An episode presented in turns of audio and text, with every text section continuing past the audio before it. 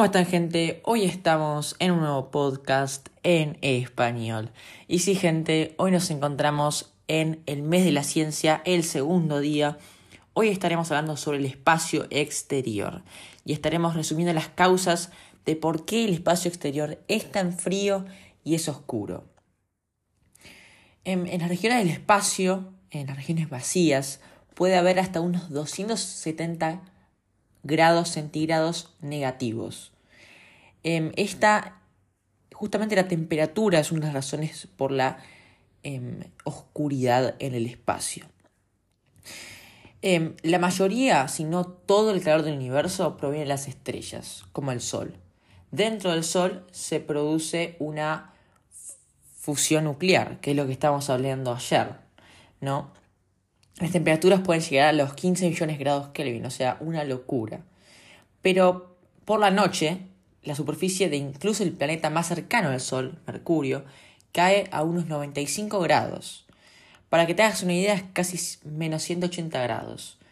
Entonces, la temperatura más baja casualmente registrada en nuestro sistema solar se registró mucho más cerca del planeta Tierra. El año pasado, los científicos vieron las profundidades de un cráter oscuro en la superficie de nuestra Luna y encontraron que las temperaturas cayeron unos 33 grados Kelvin, o sea, menos 240 centígrados. Y ahora viene la cuestión, ¿el espacio es realmente vacío? Em, y acá hay muchos cuestionamientos de científicos. De hecho, em, es una... Em, se miden las temperaturas justamente en grados Kelvin o en grados centígrados y se va dando un resumen milimétrico de de justamente las temperaturas y los registros que hay de las temperaturas en el espacio.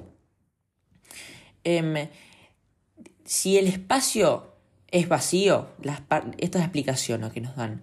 Las partículas de gas son muy pocas y están muy distintas entre sí, alrededor de un átomo cada 10 centímetros cúbicos, según Quartz, por lo que no son capaces de transferir fácilmente el calor a través de la conducción y la convección, el calor en el espacio solo puede ser transferido a través de la radiación, que según la forma en la que las partículas de luz o fotones son absorbidas o emitidas según Universe Today.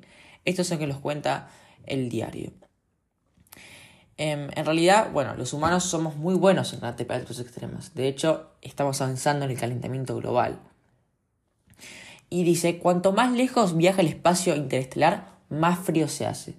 No sé si alguna vez llegaremos al cero absoluto, el ser absoluto creo que es menos, no sé, creo que es la temperatura más negativa del mundo, pero em, puede haber zonas del universo donde las temperaturas caen hasta un Kelvin por encima del ser absoluto. Entonces, básicamente, el espacio es realmente vacío y en el espacio no hay luz. La única luz o el calor generado por el espacio es a través de la radiación. No hay otro método de generar calor. Em, y bueno, el Sol se encarga mucho, se encarga de generar el calor para justamente nosotros.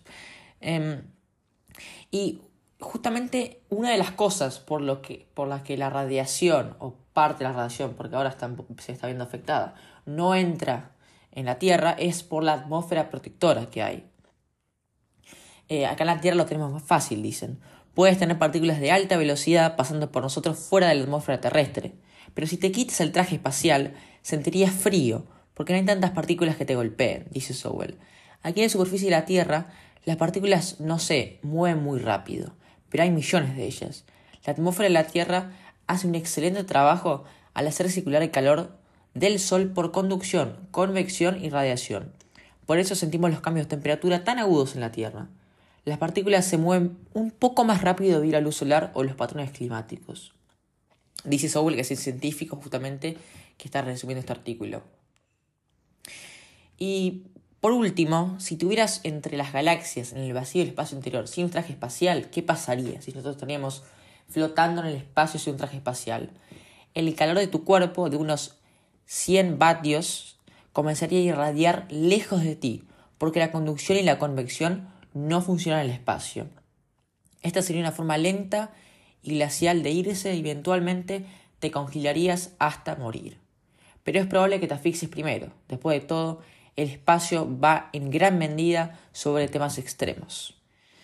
Y bueno, esto es el artículo resumido por Jennifer Lehman sobre el espacio y los problemas que existen eh, y el resumen de por qué es tan frío y por qué es tan oscuro. Em, justamente em, este artículo se ayuda también a concientizar sobre la atmósfera protectora que nos protege, que cada vez se está deteriorando por el cambio climático, por las emisiones de, de CO2. Entonces hay que tener mucha conciencia de esto, em, eh, sobre todo justamente para preservar eh, nuestro planeta, que es lo que más amamos y es donde podemos habitar. Así que bueno, gente, hasta acá el podcast de hoy. Espero que les haya gustado mucho. Si es así, no se olviden de seguirme en las redes sociales, arroba un poco de todo podcast. Y también pásense, si ustedes quieren, por Golf Ram Lab, que es un laboratorio de golf científicamente diseñado para mejorar tu nivel de golf. Si es que a vos te gusta el golf, pásate por ahí que no te vas a arrepentir.